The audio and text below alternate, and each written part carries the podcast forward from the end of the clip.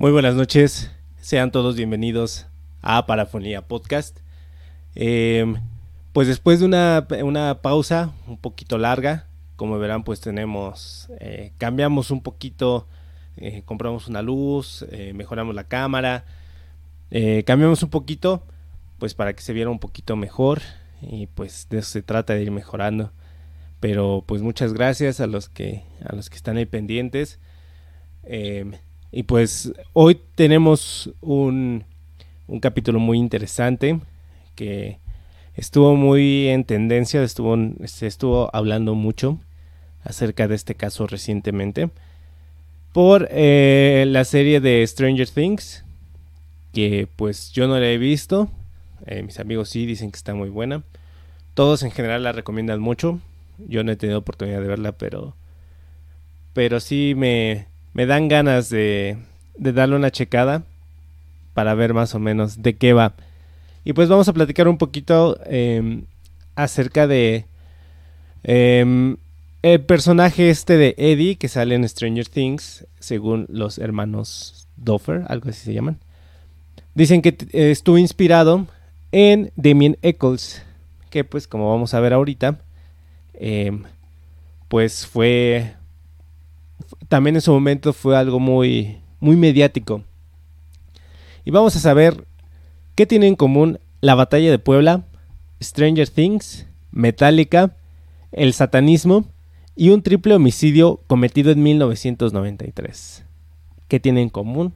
Pues demasiado, como vamos a estar viendo en estos, en estos próximos minutos. Pues esto empieza el 5 de mayo de 1993.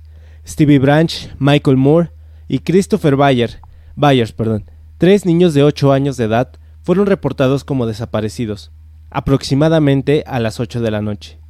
El primero en dar aviso fue John Mark Byers, el, papá de, Christopher Byers. Mientras le tomaban los datos a, a John Byers, una llamada estaba alertando que un hombre afroamericano había entrado a un restaurante de pollo. El hombre tenía una actitud muy sospechosa y, según la llamada, dijeron que estaba lleno de lodo y también con muchas manchas de sangre. Em, pues era un, hombre afroamericano y pues el personal del restaurante llamó a la policía para alertar que de esta actitud extraña que había tenido este hombre. Eh, al mismo tiempo, reciben otra llamada. Esta, esta llamada fue de Dana Moore, diciendo que su hijo Michael no había llegado a casa desde las 5.30 de la tarde, cuando salió a andar en bici con sus dos mejores amigos. Y pues sus dos mejores amigos eran precisamente los otros dos niños. Eh, Stevie Branch y Chris Byers. Otro oficial fue enviado al restaurante en donde trabajaba Pamela Hobbs, en donde el esposo de Pamela Hobbs le, avisó que que, el, que este Stevie no había llegado tampoco a su casa. Entonces, justo a esa hora estaban como los, los tres padres eh, reportando la desaparición de los niños. Y aparte sucedía esto en el, en el restaurante del, del hombre afroamericano, todo ensangrentado. Em, eh, bueno, según confesiones juradas de algunos vecinos y algunos oficiales junto con los padres de los niños, ay güey, ya me perdí. No, más bien, eh, algunos oficiales junto con los padres de los niños se dirigieron a Robin Hood Hills, en donde los niños se acostumbraban a ir a jugar, pero la oscuridad y los insectos no dejaron continuar con la búsqueda. Decidieron continuar con la búsqueda hasta el día siguiente eh, al día siguiente, la búsqueda comenzó, encabezado por el jefe del departamento, Gary Gitchell.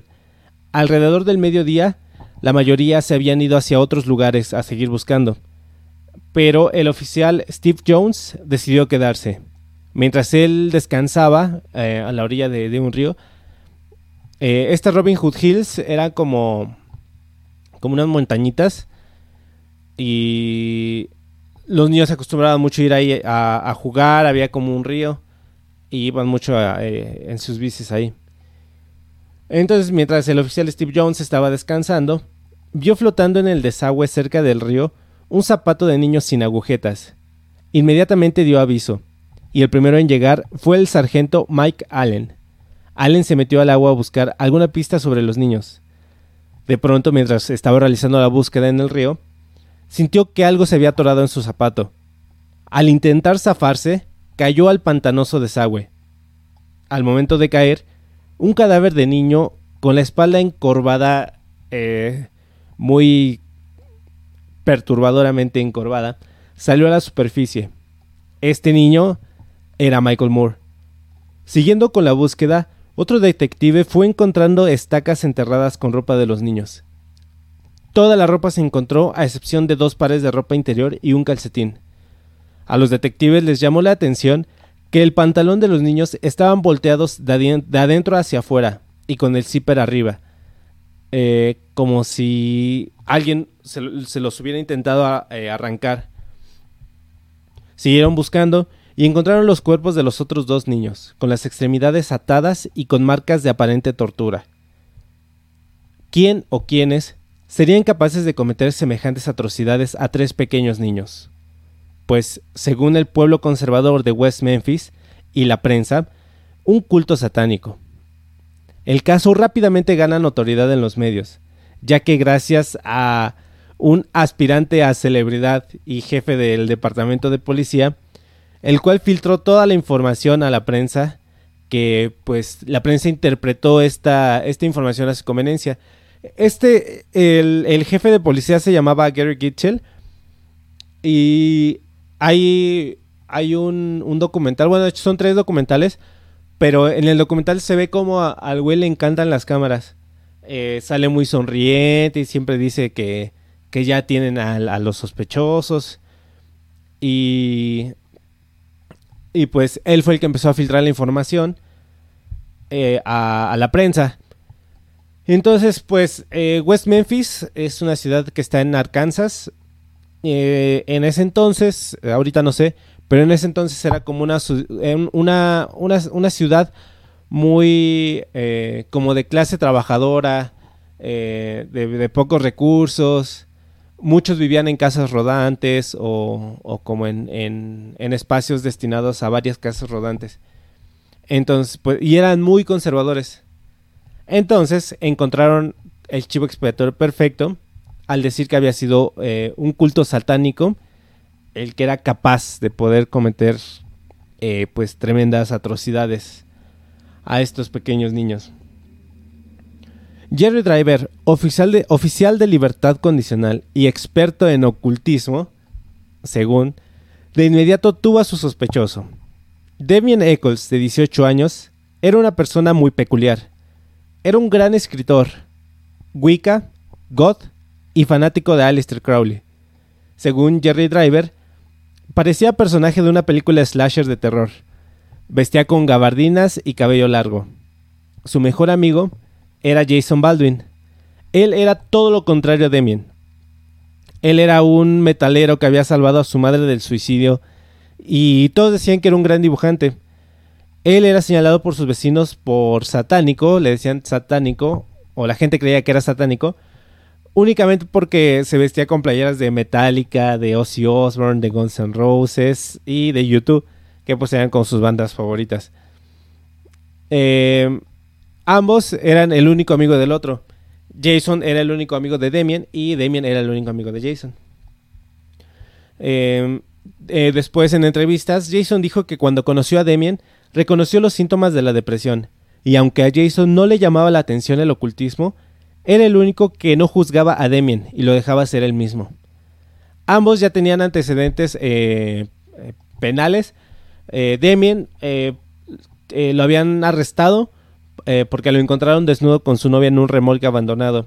Y a Jason ya lo habían arrestado también porque lo encontraron recargado en un auto clásico supuestamente. Y pues bueno, ya tenían ahí, eh, Jerry Driver lo señaló directamente a ellos dos porque pues eran los, los raros del pueblo. Sin abogados y sin evidencia, los agentes fueron a buscar a Damien y Jason para interrogarlos. Ellos se mostraron muy amables al momento que llegaron los agentes y cooperativos a final de cuentas, pues no tenía nada que esconder. Em, solo que Demian, por su forma de ser, dio como que empezó a dar información de más que pues al final de cuentas también eh, lo hizo ver un poquito sospechoso. Porque él, al momento de que le empiezan a preguntar que si sabía qué había pasado con los niños, eh, le preguntan que si él qué cree que sintió el asesino cuando cometió los crímenes y él dice que debió haberse sentido bien. Él, él hizo su propio perfil del asesino y le dijo a los policías porque pues a fin de cuentas él estaba seguro que no había hecho nada y no tenía nada que perder. Incluso eh, dio una prueba de su cabello y accedió a tomar una prueba de polígrafo, confiando obviamente en que la policía iba a hacer su trabajo. Dicha prueba de polígrafo se daría por perdida después durante la investigación. La policía ya había decidido que ellos eran los culpables, pero como no tenían pruebas en su contra y en los interrogatorios no habían logrado incriminarlos, buscaron a alguien que sí pudieran manipular. Eh, gracias a Vicky Hodgson, que, esta Vicky Hodgson era una, una, persona que ya tenía antecedentes eh, por robo. Gracias a, Vicky dieron con Jesse Miskelly Jr., el cual era el cuidador de su hijo Aaron y amigo entre comillas de Damien y Jason. Por lo regular, este caso se conoce como los tres de West Memphis porque pues fueron tres adolescentes a los que arrestaron y pues ya ahorita vamos a, dar un poquito más de detalles. Y por lo mismo se, se, entiende por lo regular que los tres eran amigos, o sea que los tres se frecuentaban mucho, que salían juntos, pero pues realmente no. Los únicos que eran amigos eran Damien y Jason y Jesse Miskelly Jr. Él no era como tal eh, eh, tan allegado a los otros dos pero como a él también le hacían mucho bullying sus, sus vecinos y todos los demás, solamente Demi y Jason eran como los que no eran tan culeros con él. Bueno, no eran culeros con él. Entonces él, pues sí, de repente salían y, se veían. Pero pues no, nada que ver, no, no, no eran tan amigos. Em, y pues así iniciaron con su investigación, en la cual Jesse presentó a Demian con Vicky, con el supuesto motivo de enseñarle sobre el ocultismo eh, Vicky se ofreció a, dar esta información o a colaborar, entre comillas, con la policía porque ella estaba siendo investigada por un robo que se cometió en el lugar donde trabajaba. Y eh, como que su manera de, de, intentar empezar a zafarse, de que la policía viera que era buena, fue intentar colaborar. Aparte su hijo Aaron era casi de la misma edad que los otros niños. Y pues bueno, em, eh, Jesse le presentó a Damien con Vicky con el supuesto motivo de enseñarle sobre el ocultismo. Según Vicky, en su investigación, Damien pasó por ella a su casa en un Ford Escort rojo. Eh, conducieron, condujeron, no sé cómo es la manera correcta de decirlo, y fueron a un esbat, al bosque, en donde todos estaban desnudos y se tocaban entre ellos. Vicky se sintió incómoda y le pidió a Damien que la llevara a su casa, a lo que él accedió. Lo curioso es que Damien no sabía manejar y ningún conocido de Damien tenía un, Ford Escort rojo, entre muchas otras inconsistencias. Eh, bueno, se dice que Vicky, que Damien lo llevó a un esbat, que un esbat es como una celebración eh, wicca o de las brujas, que la celebración como más importante es el Sabbat y cuando no hay Sabbat hacen Esbat, que es como, como una fiesta eh, mientras no hay Sabbat. Y eh, bueno, después de un mes de investigación, entrevistaron a Vicky y a su hijo. Según Aaron, que tenía 8 años, igual que los otros niños que, que, que encontraron muertos, y después de cambiar varias veces su declaración hasta llegar al punto en que el niño decía puras cosas sin sentido, al punto de decir que Damien tenía una armadura y una espada, y que él había estado en la noche del asesinato, pero habría logrado escapar. El, empezaron como a tomar la declaración del niño, eh, pero siempre los, los investigadores hacían las... O sea, situaban la respuesta, sembraban la respuesta en, en la pregunta. O sea, decían como, no decían, ¿qué pasó? O tú estuviste ahí, decían, eh, cuando estuviste en el bosque, eh, viste a Damien que lastimó a uno de los niños. Y pues el niño de 8 años decía, ah, sí, sí, yo lo vi. Entonces empezó a cambiar mucho su, versión de la historia. que ya hasta llegó el punto en el que decía que Damien tenía una espada y armadura y que él había estado ahí esa noche, pero se había podido escapar. En fin, muchas inconsistencias. Y los investigadores, convencidos de que ya tenían a los asesinos, este, bueno, eh, estaban convencidos de que ya tenían a los asesinos, pero seguían sin pruebas. Obviamente se fueron por el eslabón más débil. Llevado con mentiras y después de 12 horas de tortura o interrogatorio, obtuvieron, lo que querían oír de Jesse Miskele Jr., la confesión, aunque con demasiadas incongruencias. Pero pues a final de cuentas, con esta confesión pudieron detener a los tres. Eh, se dice que, en los exámenes que le realizaron a, Jesse, él tenía como un, único muy bajo y estaba como al borde de, declararlo como con alguna discapacidad mental. Eh, era muy malo en la escuela, su papá lo sacó de la escuela y lo llevaron a, trabajar al taller de la familia, entonces pues no iba a la escuela. Este, esta, con esta confesión pudieron detener a los tres. Al momento de la detención, Damien estaba con Jason y su novia, viendo la película Leprechaun, la del duende maldito.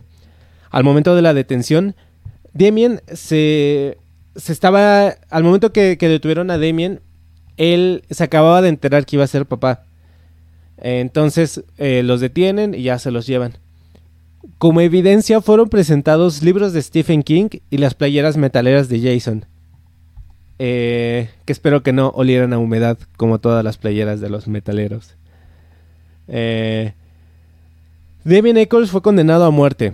Jason Baldwin fue condenado a cadena perpetua. Y Jesse Miskele Jr. fue condenado a cadena perpetua más dos sentencias de 20 años cada una. Eh, pues fue un, juicio muy, muy mediático y, con mucha... Eh, pues sí, es que fueron inconsistencias, incongruencias por parte de la policía y de los investigadores. Em, supuestamente a, Jesse le dijeron que si él cooperaba le iban a, dar una recompensa creo que de 35 mil dólares. Y como eran menores de edad, eh, según los investigadores, ellos llegaron con, con Jesse y le dijeron que si quería ayudar eh, le iban a dar una recompensa. Él dijo que sí, pero como era menor de edad necesitaban el permiso de su papá. Entonces fueron a su papá que estaba comiendo en McDonald's, según los investigadores, y le dijeron que si dejaba que, Jesse eh, pudiera dar eh, su, su, declaración, que necesitaba firmar el, consentimiento, y ya el, según el señor eh, papá de Jesse, dijo que sí, que todo fuera por ayudar a la policía y que le iba a comprar una camioneta a, Jesse con ese dinero. Cosa que nunca pasó.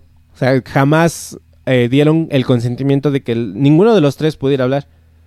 Y pues bueno, em, como decía Damien, fue condenado a muerte.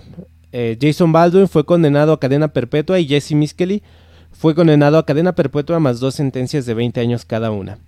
El director Joe Berlinger cubrió el caso con la serie de documentales Paradise Lost. Eh, Metallica, de mi corazón, donó su música para los documentales. Eh, al apoyo se unió mucha gente como Eddie Vedder de Pearl Jam y Johnny Depp, así como diversas organizaciones. Después de una lucha de 18 años, el 19 de agosto de 2011, se, se, declararon, no sé cómo decirlo, como que se, se escudaron a la doctrina Alford, la cual les permitió, es la doctrina Alford o el estatuto de Alford tiene como varios nombres. Es algo muy raro que no terminó de entender. Eh, es como decir, eh, me declaro culpable, pero mantengo mi inocencia.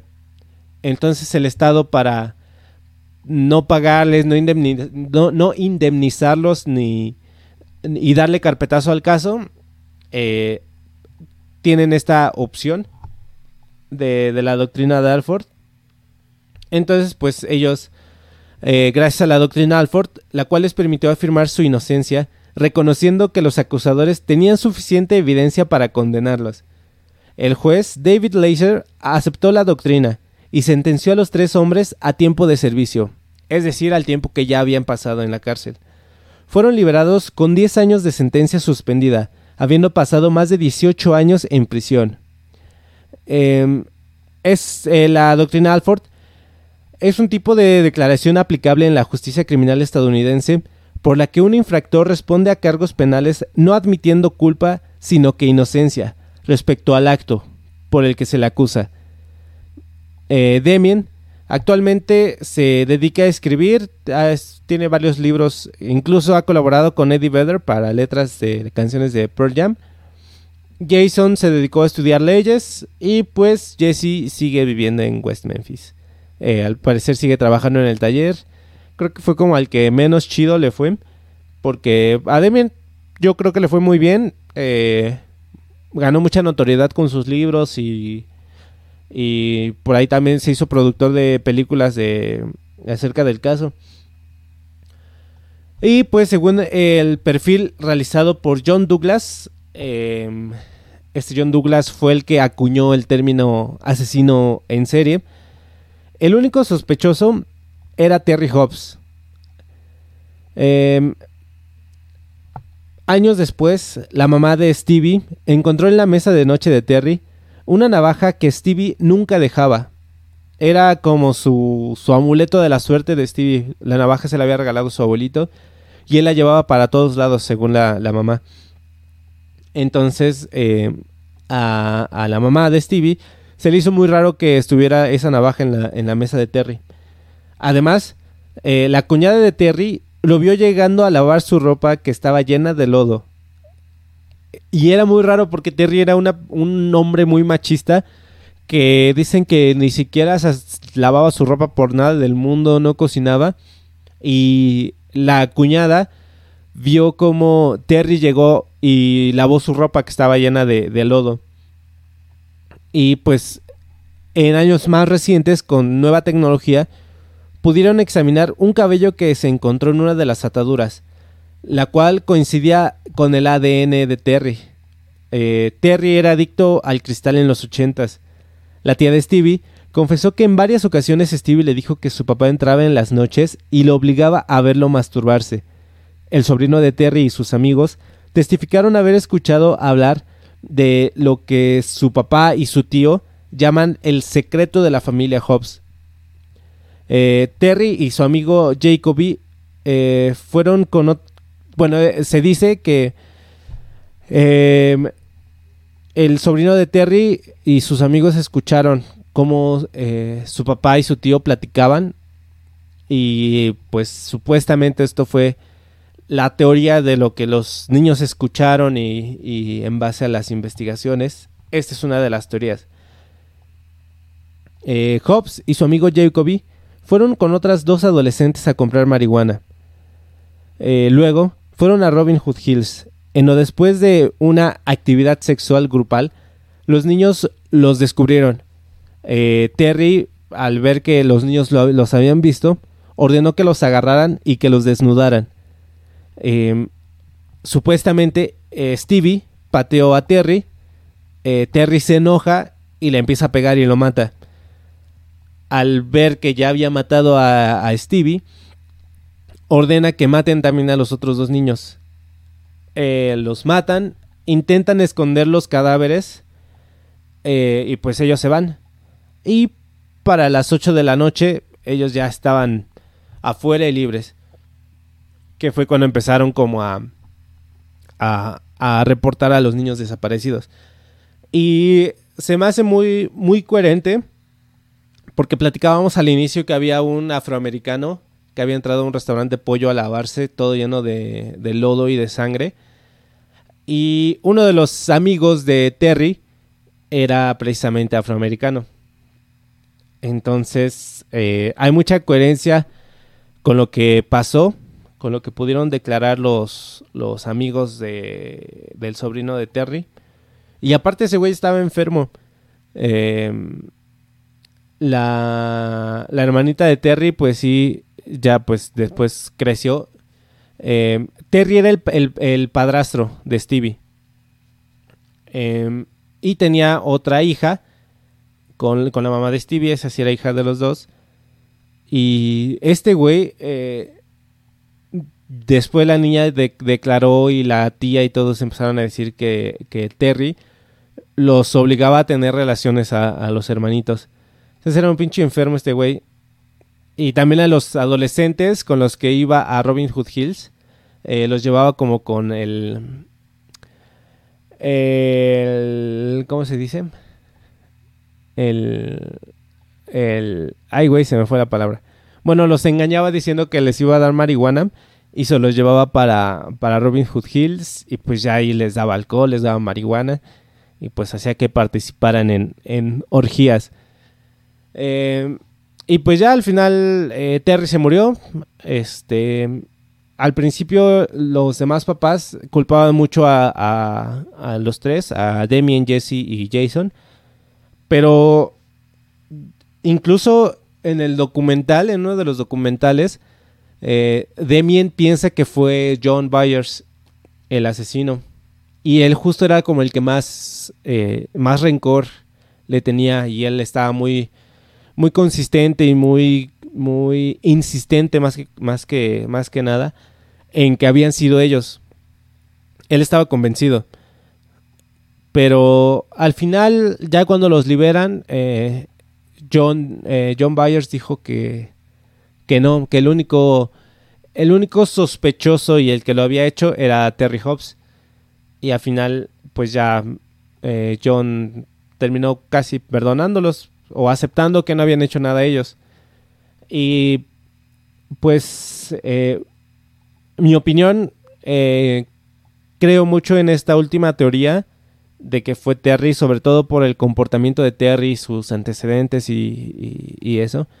Y aparte de que el, en el juicio hasta te hace enojar de, lo mal que, de lo mal que actúan los investigadores. Se los recomiendo mucho, se llama Paradise Lost. Son tres, eh, tres documentales. Son un poquito largos, cada uno dura como tres horas, pero ni se siente el tiempo. Realmente están muy, muy buenos. A mí me gustaron mucho. Y también hay una película que se llama...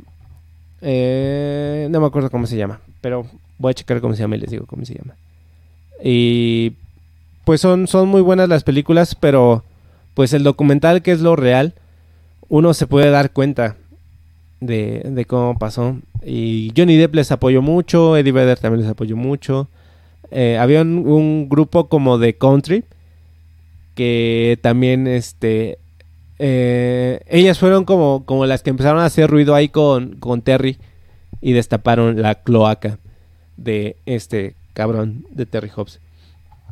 Entonces, pues, esa es mi opinión. Ustedes también díganme qué piensan.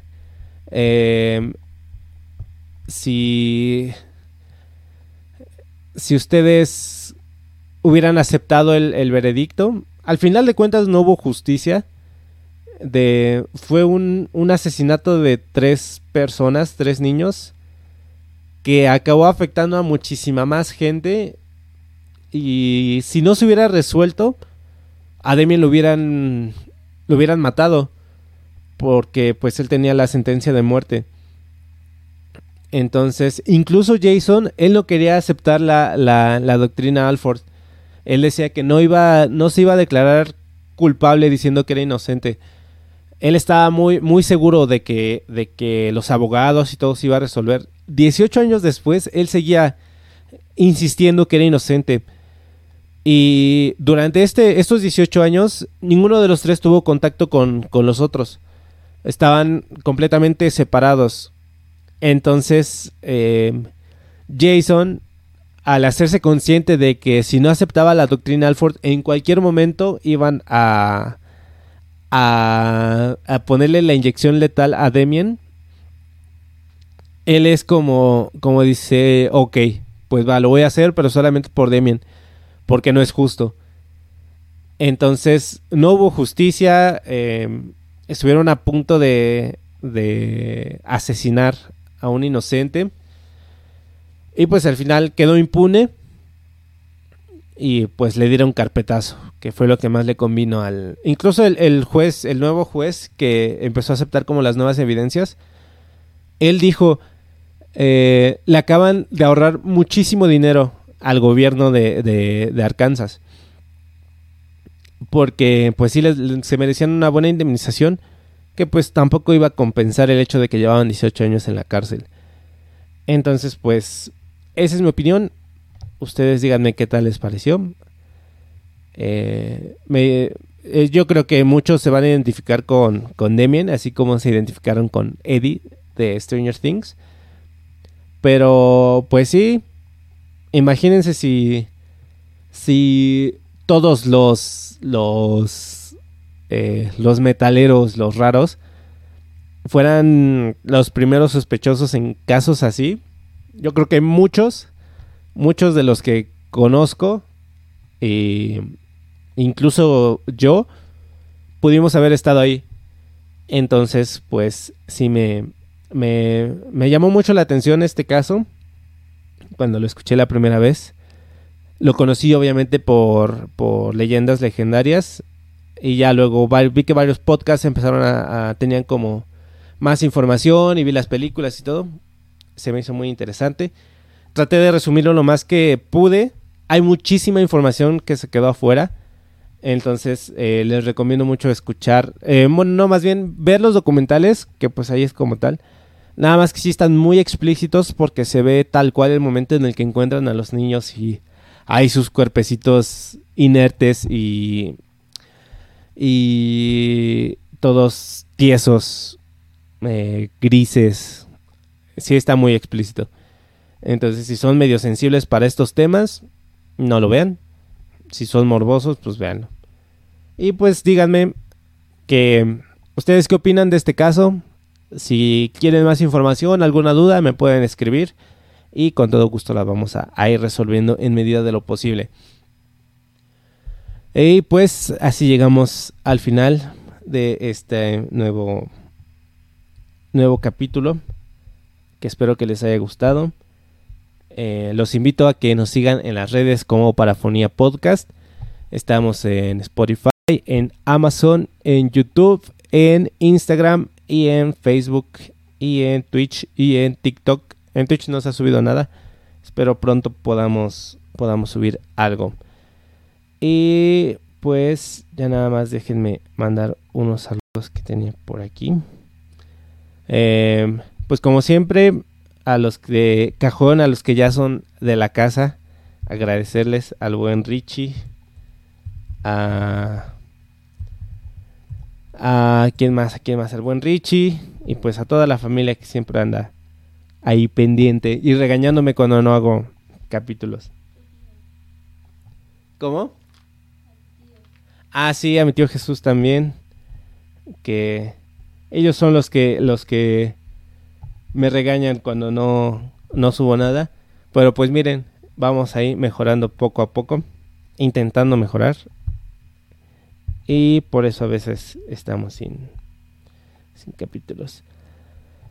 Y pues bueno, eh, nada más agradecer a la gente que nos escucha. Eh, nos están escuchando en, en Spotify según en Canadá, en el Reino Unido, Honduras, España, Guatemala, Estados Unidos, Colombia y aquí en el Bello México nos están escuchando desde la Ciudad de México, Jalisco, Puebla, eh, Baja California, Querétaro, Sinaloa, Nuevo León, Guanajuato, Veracruz, San Luis Potosí, Chiapas, Chihuahua, Coahuila, Hidalgo, Yucatán, Zacatecas, Morelos, Michoacán, Tamaulipas, Quintana Roo y Sonora. Si ustedes, si su ciudad salió ahí, eh, pues saludos y gracias por estar escuchando. Eh, recomiéndenlo, si les está gustando, recomiéndenlo. Si tienen algún comentario para mejorar, ahí con todo gusto me lo pueden mandar por las redes.